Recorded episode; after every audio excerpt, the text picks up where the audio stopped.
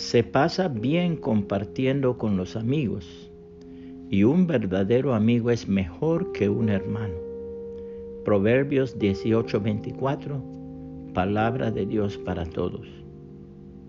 Me llamó mucho la atención esta historia que leí en las redes sociales. Todos los días ella iba a tomar café con su mejor amigo 15 minutos antes de entrar a su trabajo.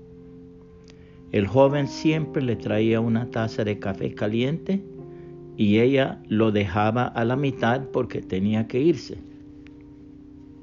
Ella y él dejaron de verse durante muchos años. 35 años después, la muchacha, que ya era una mujer de la tercera edad, fue a visitar a su mejor amigo. No habían tenido comunicación durante todos esos años. Al tocar la puerta la recibió el amigo bastante avanzado en años y después de los saludos le ofreció una taza de café. Comenzaron a relatar cómo habían sido sus vidas antes de ese reencuentro. Cuando la señora se había acabado el café, al fondo de la taza leyó una frase que decía lo siguiente, ¿te quieres casar conmigo? Entonces la señora le pregunta a su mejor amigo, ¿qué significa esto?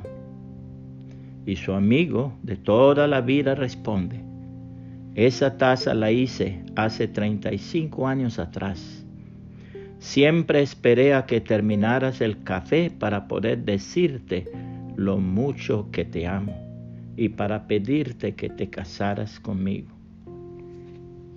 No esperemos 35 años para expresar nuestros sentimientos a nuestra familia y demás seres amados. El consejo de la palabra de Dios es, el que no ama no ha conocido a Dios pues Dios es amor. En esto Dios nos demostró su amor, en que envió a su único Hijo al mundo para que tuviéramos vida por medio de Él.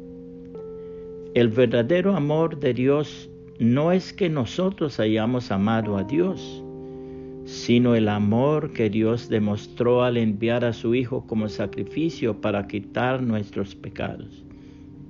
Estimados hermanos, si Dios nos demostró su amor de esa manera, debemos amarnos unos a otros.